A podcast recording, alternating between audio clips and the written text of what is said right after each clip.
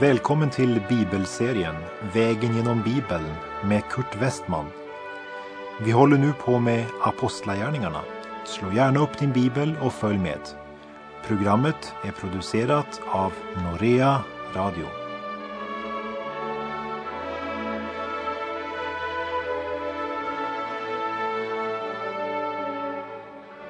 Vi avslutade förra programmet med Paulus besök i Berea och i Apostlagärningarna 17.11 sades det att judarna i Berea var mer vidsynta än de i Thessalonike. Det handlade alltså om tänkande människor och vidsynen kännetecknades av att de tog sig tid. De forskade dagligen i skrifterna för att se om denne Jesus som Paulus förkunnade verkligen var den utlovade Messias. De är alltså noggranna med vad Gud säger genom ordet. Och det kallar skriften för att vara vidsynt. I syndens upp och nervända värld kallas man för vidsynt och man låter sig styras av tidsanden och inte är så noga med vad Gud säger i sitt ord. Därför bör du stryka ett tjockt streck under de första orden i Apostlagärningarna 17.11. Judarna där var mera vidsynta. Ja, många av judarna i Berea tog emot budskapet. Men när judarna i Thessalonike fick veta att Guds ord förkunnades också i Berea så begav de sig dit och hetsade upp folket även där. Då såg bröderna genast till att Paulus kom iväg ner till kusten. Men Silas och Timoteus stannade kvar i Berea en tid medan Paulus reste till Aten. Och vi läser i Apostlagärningarna 17, vers 16. Medan Paulus gick och väntade på dem i Aten blev han upprörd i sitt innersta när han såg alla de avgudabilder som fyllde staden. Aten var det kulturella centrum i den då kända världen. Men det var en kultur som var präglad av syndafallet. Medan Paulus väntar på Silas och Timoteus använder han tiden till att kartlägga förhållandena. Han ser massor av avgudatempel och hedendom. Han hörde mycket filosofi och världslig visdom. Men eh, världens visdom kan aldrig ge en rätt kunskap om den ende sanne Gud. I Första Korinterbrevets andra kapitel, vers 13 och 14 säger Paulus Därför talar vi inte om dessa ting med ord som mänsklig vishet har lärt oss, utan med ord som anden har lärt oss. Vi tolkar andliga ting med andens hjälp. Den oandliga tar inte emot vad Guds ande säger. Det är dårskap för honom och han kan inte förstå det eftersom det måste bedömas på ett andligt sätt. Och inför all den här avgudsdyrkan som han ser i Aten blir Paulus upprörd i sitt innersta. Ensam har han kommit till Aten. Och vers 15 berättade att Paulus sände bud till Silas och Timoteus att de skulle komma till honom så fort som möjligt. Och det var nog inte bara ensamheten i den myllrande storstaden och känslan av att vara okänd och i främmande land. Inte heller var det marknadsstånden, alla varor och erbjudanden eller alla välklädda människor som fångade hans uppmärksamhet. Men det var framför allt avgudsdyrkan och den upprörde Paulus eftersom Guds helige ande fyllde hans hjärta. Därför blev han inte modlös.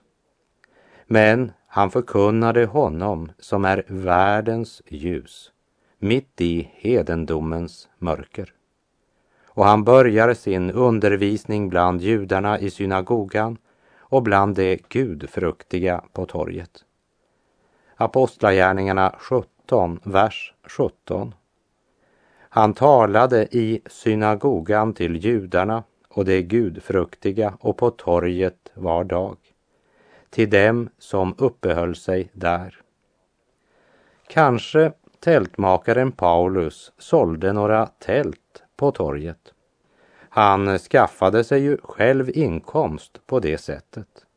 Och medan han sålde tält så talade han om Herren Jesus Kristus. Och folk som uppehöll sig på torget började bli intresserade. Paulus hade sänt bud till Silas och Timoteus att de skulle komma till Aten. Men han väntade inte med vittnesbördet tills de ankommit, för evangeliet måste ju förkunnas. Och vi läser vers 18.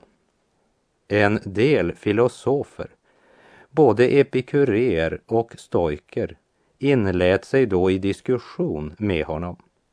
Några sade, vad är det för visdomsord den där har snappat upp?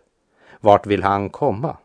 Och andra, han är tydligen en som vill införa främmande gudar. Paulus predikade ju budskapet om Jesus och uppståndelsen. Epikurerna, det var världsmänniskor som förnekade både Gud och livet efter döden. De ansåg att livets mål det var sinnliga nöjen och njutningar. Det vill säga att ge köttet allt som det begärde. De levde helt efter den princip som man på 1960-talet i Sverige trodde var en ny moral. Fast det egentligen bara var den gamla epikurismen. Stoikerna var sådana som talade om förnuftet utan att veta vad det var eller vem det var som skapat det. De kallade sig själva för filosofer och vishetslärare, precis som epikureerna. Ett av stoikernas nyckelord var apatheia, det vill säga känslolöshet. Frihet från känslor. Men i motsats till epikuréerna så menade stoikerna att kroppen skulle hållas under kontroll. Man skulle leva i harmoni med naturen. Men filosofer från båda de här riktningarna kom alltså och lyssnade till Paulus, men sa efter en stund, vart vill han komma? Och de har genom sin så kallade visdom blivit så främmande för Gud att när Paulus förkunnar Guds sanning så säger de, han är tydligen en som vill införa främmande gudar. Eftersom Paulus predikade budskapet om Jesus och uppståndelsen. Så liberala bibelkritiker idag som förnekar uppståndelsen kommer egentligen inte med något nytt. Det är bara gammal grekisk filosofi.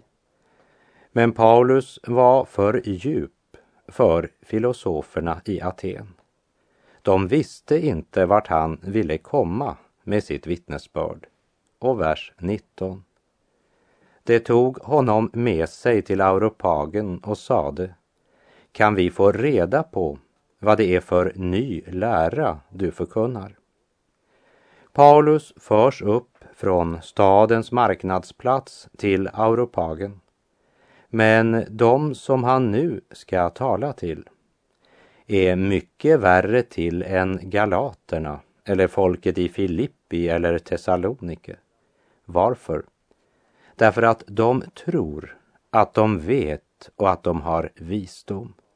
Eller som Jesus sa i bergspredikan, om nu ljuset inom dig är mörker, hur djupt blir då inte mörkret? Det finns ingen som det är så svårt att förkunna evangeliet för. Som församlingsmedlemmar, för de tror inte att de behöver det. De tror att evangeliet är för mannen i rännsten eller för deras granne eller för några av deras vänner. Somliga församlingsmedlemmar kan vara bittra och syndiga men kan lika väl inte inse att de behöver en frälsare nu.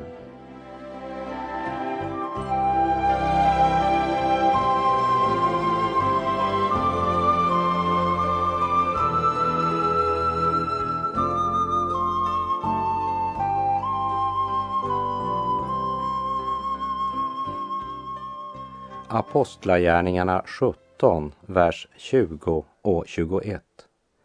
Det är besynnerliga saker du dukar upp för oss. Nu vill vi veta vad det är fråga om.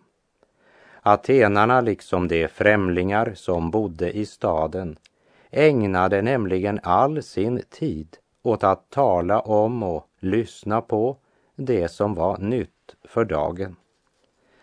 Här handlar det alltså inte om historiska eller politiska nyheter utan om religiösa och filosofiska nyheter. Var och en försökte att säga något nytt. Alla försökte desperat hitta på något smart att säga. Något djupt och sofistikerat. Ändå är det inget annat än den samma gamla historien. Det är inget nytt under solen som Bibeln uttrycker det. Nej, under solen är det inget nytt. Ska människan uppleva något radikalt nytt så måste hon söka honom som är ovan solen. Och den som inte vill ödmjuka sig och vända sig till Gud kan nog bli så förmörkad att han inbillar sig att han vet mycket. Trots att han missat universets mest avgörande fakta. Vi läser Apostlagärningarna 17, vers 22. Paulus steg fram inför Auropagen och sade Atenare, jag ser av allt att ni är mycket noga med religiösa ting. Atenarna var mycket religiösa. De var människor som sökte allt utom den ende sanne Gud. När sanningen blev förkunnad, då var det plötsligt slut på deras så kallade öppna hållning. Tänk så många olika gudar i alla varianter de hade. Ingenting var egentligen främmande för dem. Förrän Paulus förkunnar Jesus och uppståndelsen från de döda, livets evangelium, då säger de, han är tydligen en som vill införa främmande gudar. De var öppna för allt det var bara för sanningen som de var främmande. Det är så kännetecknande för vår fallna natur. En predikande broder med teologisk ämbetsexamen sa en gång till mig. Jag har alltid varit mycket religiös, helt ifrån barnaåren. Men när jag fick uppleva mötet med den uppståndne Jesus miste jag religionen. Ingen människa är för dålig eller för djupt fallen för att bli frälst.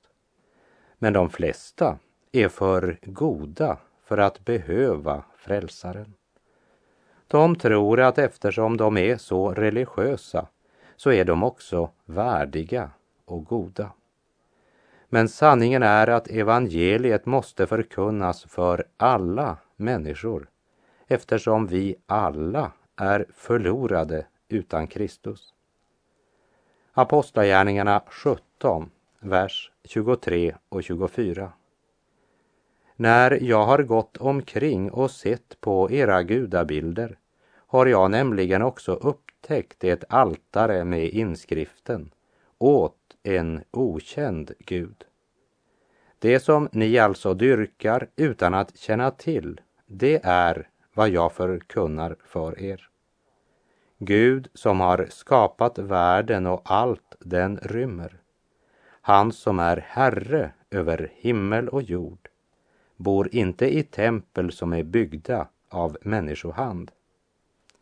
För att eh, ingen Gud skulle känna sig glömd eller förbigången så hade man för säkerhets skull ett altare åt en okänd Gud.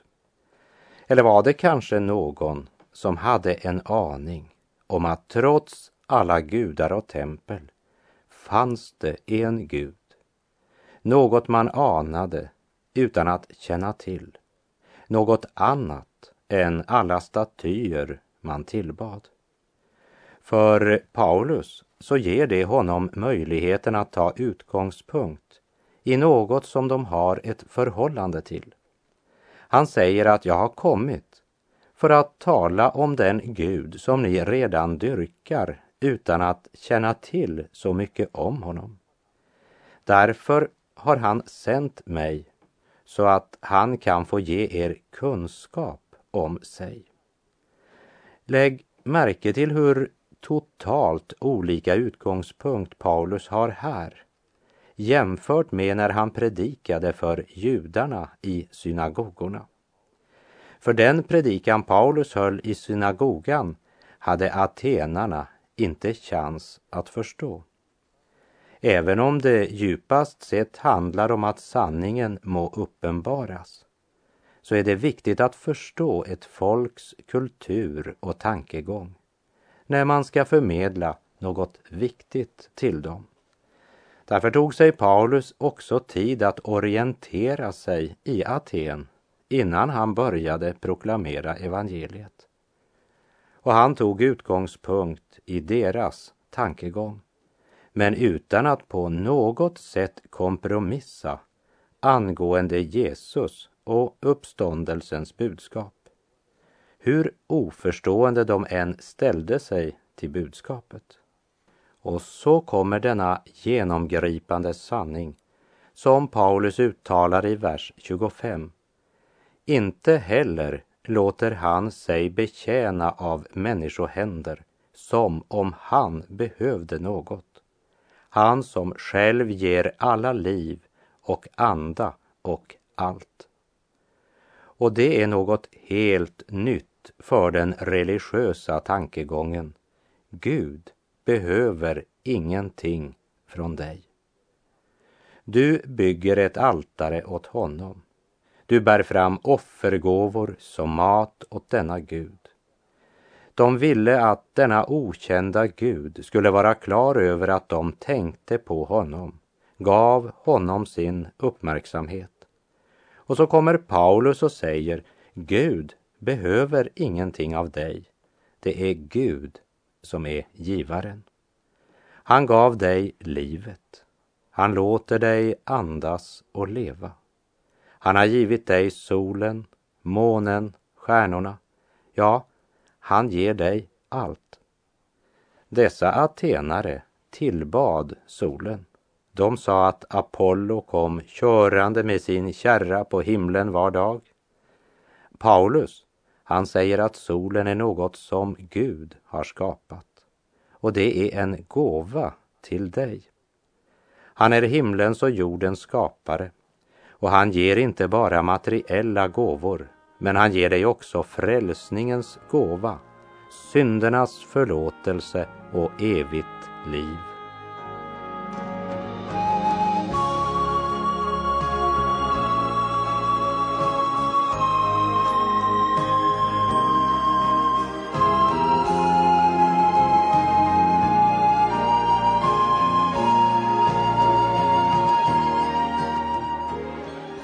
Apostlagärningarna 17, vers 26 och 27.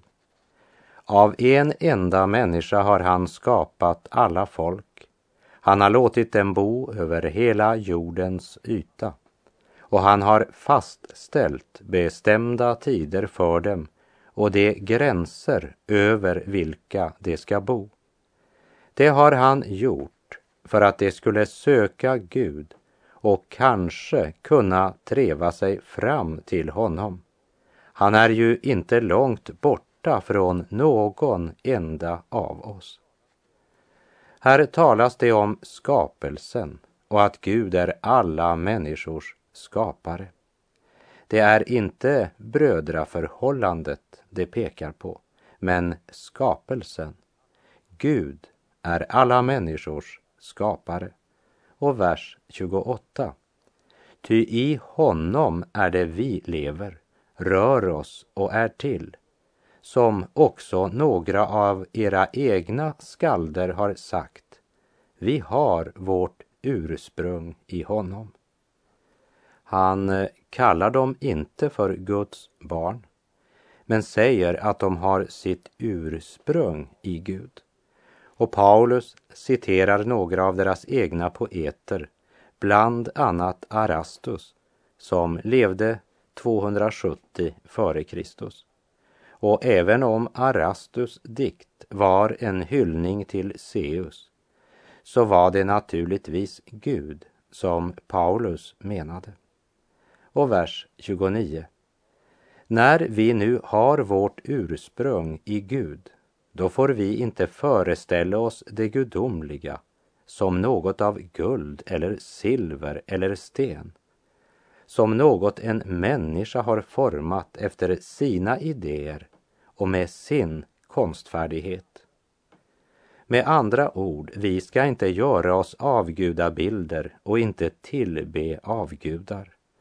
Paulus har här beskrivit Gud som skaparen. Nu vill han presentera honom som förlossaren. Vers 30. En lång tid har Gud haft överseende med okunnigheten, men nu ålägger han människorna, alla och överallt, att omvända sig. Det var en tid då Gud såg mellan fingrarna med avgudsdyrkan. Men nu har ljuset kommit till världen och Gud manar alla att vända om till honom. Ljuset innebär också ansvar. Paulus har pekat på Gud som skaparen, därefter som försonaren genom den frälsning som nu förkunnas. Och han förkunnar Gud som domaren genom den gudomliga gärning som ligger i framtiden. Vers 31. Ty han har fastställt en dag då han ska döma världen med rättfärdighet genom en man som han i förväg har bestämt därtill. Det har han bekräftat för alla människor genom att låta honom uppstå från de döda. När Gud dömer blir domen rättfärdig. För det är inte något som har undgått hans blick. Inte ett ord, inte en tanke, inte en handling. Därför är det underbart att veta att min rättegång ska föras inför en domare med sårmärkta händer som har uppstått från de döda. Och Paulus förkunnar alltid Kristi uppståndelse. Och Kristi uppståndelse stadfäster för hela mänskligheten att Gud en dag ska döma varje människa, levande och döda. Vi ska alla avlägga räkenskap för vårt liv inför Gud. Någon ska göra det i Jesu namn med syndernas förlåtelse över sitt liv. Andra ska möta Gud utan Kristus och därmed till en evig dom. Vers 32. När Paulus nämnde uppståndelsen från de döda var det några som gjorde sig lustiga, men andra sade, vi vill höra dig tala mera om detta en annan gång. Därmed lämnade han de församlade. Det är alltid någon som försöker göra sig lustig över den revolutionerande sanningen om Jesus Kristus. Det handlar inte om en slätstruken vår Herre eller en opersonlig skapare. men om den allsmäktige Gud som ska döma levande och döda. Det handlar om evigheten. Paulus hade blivit upprörd i sitt innersta då han såg alla avgudsaltaren i Aten. Men i lönnkammaren hade upprördheten förvandlats till kärlekens glöd för förlorade syndare. I Efesebrevet 4, vers 14 och 15 står det Vi ska inte längre vara barn och låta oss drivas omkring av alla lärovindar, inte vara lekbollar för människorna som vill sprida villfarelse med sina bedrägliga påfund. Nej, låt oss hålla fast vid sanningen och växa till i alla avseenden så att vi förenas med honom som är huvudet Kristus. Låt oss hålla fast vid sanningen. I norsk bibel är det översatt sanningen trogen i kärlek. Sanningen är det första, men kärleken är det största. Och det ska prägla vårt vittnesbörd.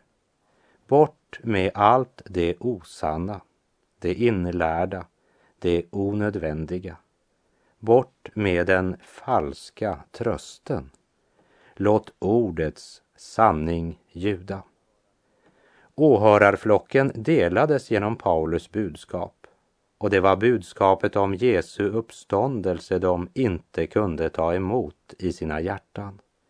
Där går också skiljelinjen mellan religion och pånyttfödelse. Budskapet om uppståndelsen var anstötstenen. Men Paulus uppmanade aldrig folk och sa, prata inte så mycket om uppståndelsen så blir det mindre bråk och du når flera människor. Nej, Paulus var sanningen trogen i kärlek.